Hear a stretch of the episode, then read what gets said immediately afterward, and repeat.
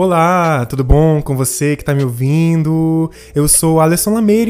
Hoje eu resolvi voltar aqui depois de bastante tempo, né, para falar de algo que eu tenho refletido nas últimas semanas e que eu sentia que merecia uma reflexão aqui nesse espaço. Como você já deve ter visto pelo título do programa, né, eu vim aqui falar sobre dois assuntos que mobilizaram a internet nos últimos tempos né, e causaram um alvoroço que fez mal para muita gente, sabe? Eu vim aqui falar sobre ódio na internet. E algumas das vítimas mais recentes desses, desse ódio, né? Alguns ex-participantes do Big Brother Brasil e a Luísa Sonza.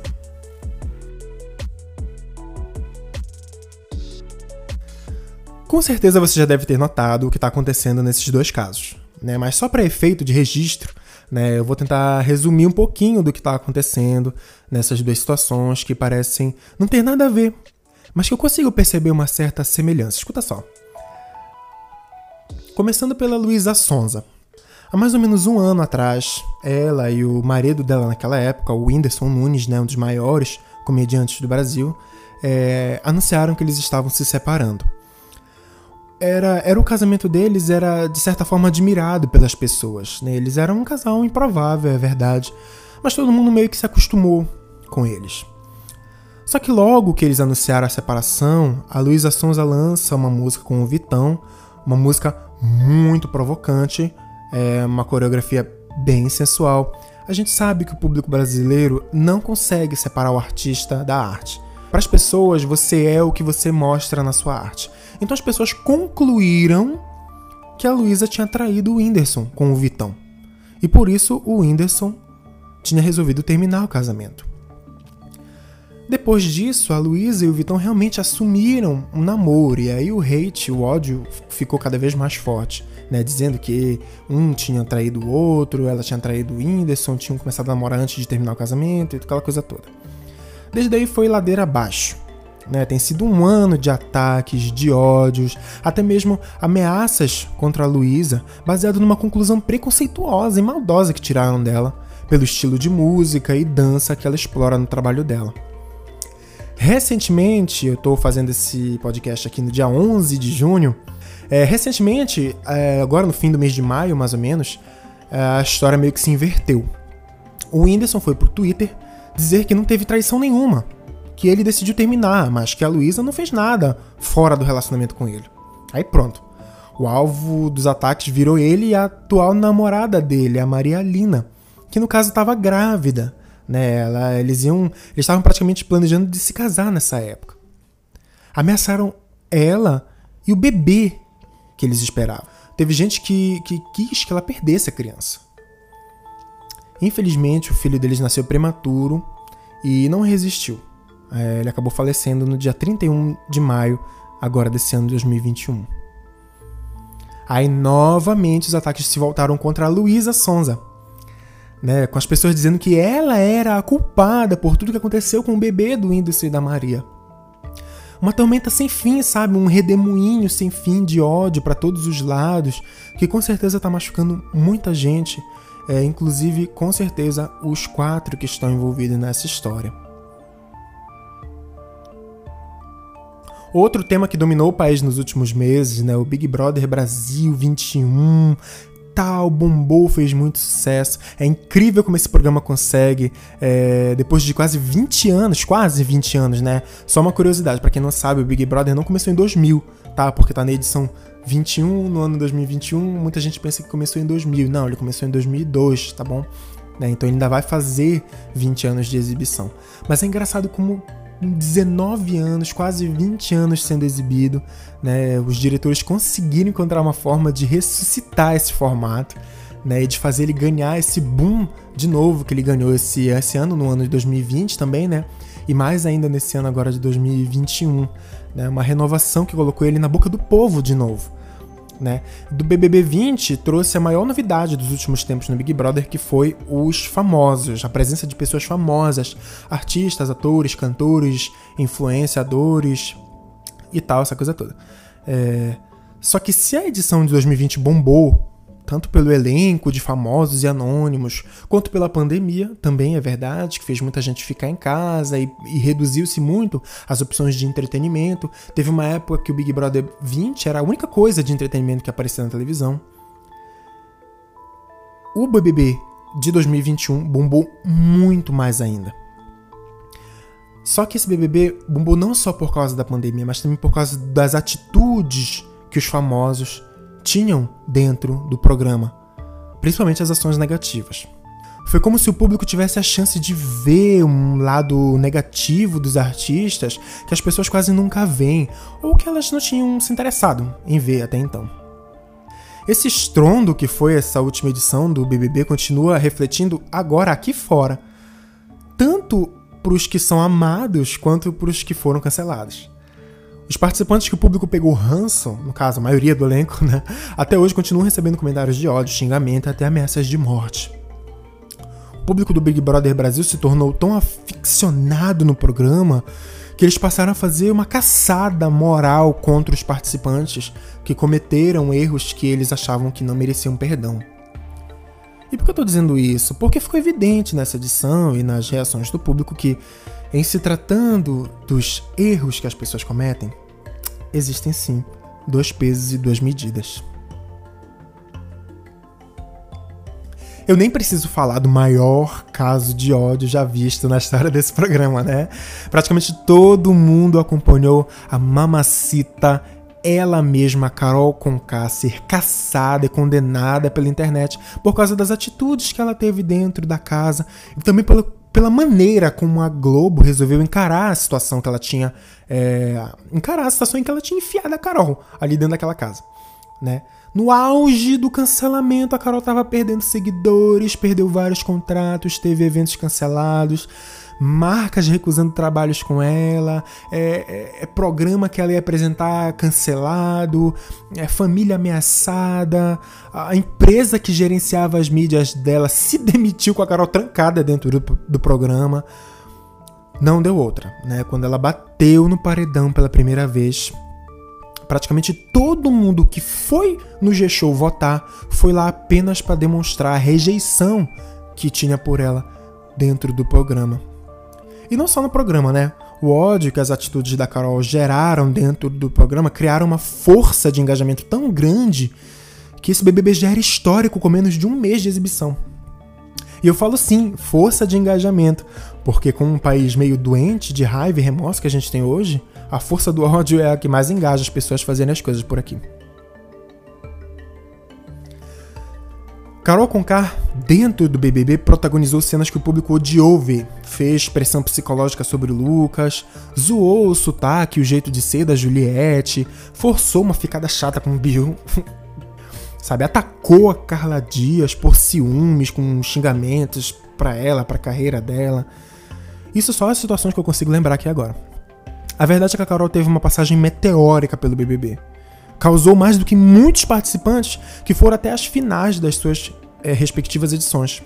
Foi líder, escapou do paredão, brigou, falou horrores, deboche, deboche, deboche, mas nesse caso não foi o deboche que a internet acha engraçado, foi o deboche que a internet acha tóxico. Carol Conká foi eliminada com a maior rejeição já vista no BBB com 99% dos votos num paredão com 285 milhões de votos. O mais curioso, que eu achei mais incrível nessa época, eram as campanhas para gerar rejeição. As pessoas iam, faziam campanhas no Twitter, nas redes sociais, dizendo: a gente precisa voltar, a gente precisa votar, aliás, a gente precisa votar mas precisa votar para ela ter índice de rejeição. Não pode ser só aí, não pode só ser eliminada, tem que ser com rejeição. Ela saiu, óbvio. Daí se iniciou uma saga, a saga para tentar descancelar a Carol. Fizeram um documentário sobre ela, ela teve matéria em todos os programas da Globo, em todos os canais da Globo na TV fechada. Teve alguns artistas pedindo empatia, acolhimento para ela depois que ela saiu do programa. Deu em nada. O público não estava nem aí para esses apelos, para esse documentário, para reportagem, nada disso era suficiente para o público. O público queria a Carol acabada. E ponto. O legítimo significado de cancelada, sem chance de recomeço.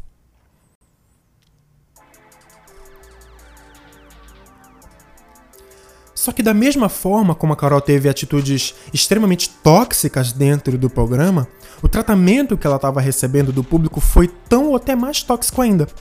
Começou a ficar tão deprimente de ver que uma hora virou meme. O cancelamento da Carol virou uma piada para uma galera na internet. Para uma galera, para um público para a massa do público que acompanhou o Big Brother, uma audiência de mais ou menos umas 50 milhões de pessoas, ela continua lá no calabouço onde ela se escondeu quando saiu do programa. E o que mais me chocou quando eu vi nas redes sociais foi a atitude das pessoas de não importa o que ela faça, ela tá acabada para mim. Vendo esses comentários nas redes sociais, ou até mesmo comentários desse pessoal que fala de fofoca e tal, eu ficava pensando, mas essas pessoas, elas não querem uma retratação. Elas não querem um pedido de desculpas ou uma regeneração. Elas querem sangue. Elas querem vingança, elas querem morte. Morte no sentido figurado, mas em alguns casos no sentido literal mesmo da palavra. Um dos participantes que mais deu raiva no público, Arthur de Conduru, falou que estava recebendo ameaças contra ele e contra pessoas da família dele, e que estava muito decepcionado com essa parte da fama. Outra que pediu que parassem de atacar ela foi a Vitube, né, a órfã do BBB. Todo mundo era pai, mãe dela. Né, que de cancelamento ela entende bem, né? Porque ela já passou por vários. O caso é que a gente já não tá mais vivendo aquela fase do fulano de tal is over party, que, que surgia na, no Twitter, essas coisas tal. Que existia no começo de tudo isso. Tem muita gente que não quer mostrar apenas um descontentamento com uma conduta de uma personalidade famosa, né? Tem muita gente afim de ver pessoas no fundo do poço, sabe? Pelo simples prazer de ver essa pessoa no fundo do poço. Claro que esse ódio tem nome, sobrenome, endereço e uma aparência muito bem definida. Quando eu falei de dois pesos e duas medidas ainda há pouco, eu falei que situações muito parecidas estavam sendo tratadas de forma totalmente diferente pelo público, que escolhe bem quem vai cancelar e a quem vai dar uma segunda chance. Para alguns é assim, vai ser cancelado, mas depende. Para outros é fim de jogo real. Eu não vim aqui fazer um juízo de valor sobre o que acontece na internet. Também não vim dar lição de moral em ninguém. Meu interesse aqui era falar de um fenômeno que está acontecendo e que eu senti que merecia uma reflexão. Todo mundo que está na internet sabe muito bem o que está fazendo. Mesmo aquelas pessoas que se dizem ah, as mais leigas em tecnologia, em redes sociais, internet. Todo mundo sabe o que está fazendo. Saber usar um celular pode ser até difícil para muitos, mas medir as palavras é uma coisa que todo mundo podia fazer. Só que uns simplesmente não estão afim. Só que, assim, por mais que eu queira ter uma atitude de ah, faz o que quiser, você que sabe, Ainda assim é meio deprimente de ver como as pessoas ficam né, diante de tanto ódio. E é assustador ver gente que acha uma encenação quando uma pessoa chora em público pedindo paz, respeito. Eu fico um pouco assustado, sabe? Quando eu vejo gente dizendo que a Carol tá fazendo uma personagem, é, que ela não tá arrependida, que tudo é marketing para limpar a barra dela. Eu fico, eu fico triste quando eu vejo a Luísa Sonza chorando na internet, dizendo que não aguenta mais o tratamento que ela está recebendo de uma galera aí na internet. É assustador. É assustador. Principalmente quando você faz um exercício da empatia, de se colocar no lugar do outro. Você, você para e pensa assim: cara, e se fosse comigo? O que, que eu ia fazer? Como é que eu ia lidar? Um país inteiro milhões de pessoas te xingando, te atacando, porque viram os erros que você comete e acharam esses erros inaceitáveis. Quando na verdade essas pessoas também cometem erros, às vezes piores do que os seus. Só não tem nenhuma câmera filmando, então tá tudo certo. Eu não tiro a razão de quem adquiriu o ranço da Carol. Não tiro. Do Arthur, né, pelas atitudes idiotas deles ali é, pelas coisas abertamente ruins que eles fizeram ao longo de um programa de televisão. Mas olha só que incrível. Isso não fala sobre quem eles são. É impossível alguém ser 100% autêntico numa situação dessa, de tamanha pressão, num jogo com câmeras te filmando. Você nunca vai ser você mesmo. Aquelas pessoas não eram genuinamente aquilo que a gente estava vendo naquele programa, tanto pro mal quanto pro bem. Olha só. Eu tenho refletido sobre qual é o limite do ódio. Qual é o limite? Qual é o limite da raiva, da revanche, da punição?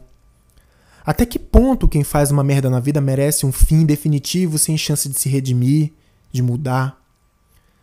Será que o limite de você atacar alguém é o momento em que a pessoa pede perdão? Será que é um pedido de desculpas, um momento de parar de atacar alguém que errou? Para as pessoas no Brasil, aparentemente não é. Eu sei que tá todo mundo cansado de dar segundas chances. Tá todo mundo cansado de ter paciência com quem tá aprendendo. Mas isso não mudou o fato de que o aprendizado ainda é necessário. E eu não tô falando isso para bancar o iluminado, o cara superior, não tô falando isso para parecer melhor do que ninguém. Eu tô falando isso porque eu quando eu penso e se fosse comigo, eu fico com medo. E tipo, não adianta dizer, ah, se tá com medo das consequências é só não fazer besteira. Porque isso é impossível. Ninguém faz merda porque quer. A gente vai errar. Eu vou errar. Você que tá me ouvindo vai errar. Querendo ou não. E pelo que eu vejo do mundo hoje, quando eu ou você que tá me escutando cometermos algum erro, vão ser poucos os que vão querer dar uma segunda chance pra gente. O ódio na internet não é novo, mas ele nunca esteve tão forte e tão capaz de destruir tanta coisa.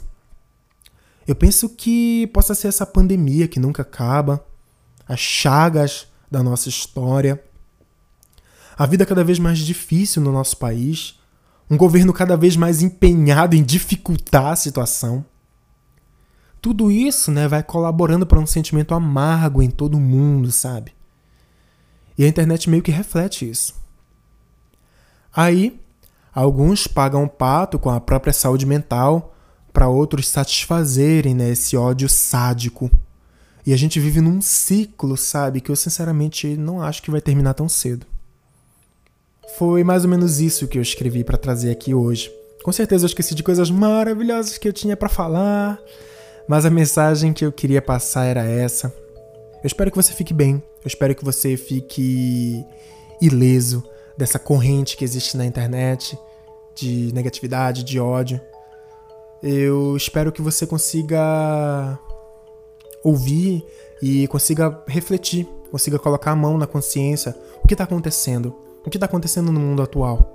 Eu não quis fazer esse podcast, eu não quis fazer esse episódio para dar nenhum tipo de lição em ninguém, para dizer o que as pessoas tinham ou não que fazer. Eu acho que cada um precisa tomar consciência de si próprio. Cada um precisa tomar consciência das suas próprias palavras, das suas próprias ações, das suas próprias atitudes. Escrever na internet é muito legal. A internet foi um lugar democrático que surgiu por onde a gente pode expressar as nossas vontades, as nossas opiniões. Só que a gente também precisa saber lidar com isso. A liberdade que a internet nos deu não foi a liberdade de xingar e atacar as pessoas. Opinião é muito diferente de discurso de ódio. Então eu acho que cada um precisa parar e pensar um pouco parar e pensar duas vezes antes de escrever, antes de opinar, antes de falar. É claro que um podcast aqui, o meu podcast, eu, Alisson, não vou fazer muita diferença nesse movimento. Mas se você que está me escutando conseguir pensar um pouquinho mais, conseguir lembrar dessas situações que eu mencionei aqui agora, toda vez que você pensar em dar uma mensagem de ódio em alguém, se pelo menos você, você que está me escutando, eu e você, se a gente começar a pensar um pouquinho mais, eu acho que já vai fazer uma grande diferença nesse ciclo que a gente parece que não tá conseguindo quebrar. Tá certo? Obrigado, muito obrigado por você ter escutado até aqui. Eu espero que você fique bem, se cuide. A gente tá em junho de 2021, a pandemia ainda não acabou, mas a vacina tá aí, a vacina tá chegando. Aqui em Belém a vacinação tá correndo, é, correndo um pouco lenta, mas ela tá acontecendo. Não deixe de se vacinar, não deixe de se usar a sua máscara. Não deixe de se proteger e proteger as pessoas que estão ao seu redor. A gente vai vencer esse desafio. Tá tão perto de acabar. Tá tão perto de acabar. A gente vai conseguir. tá certo? Um abraço, eu espero que você possa escutar os próximos episódios e até logo. Tchau!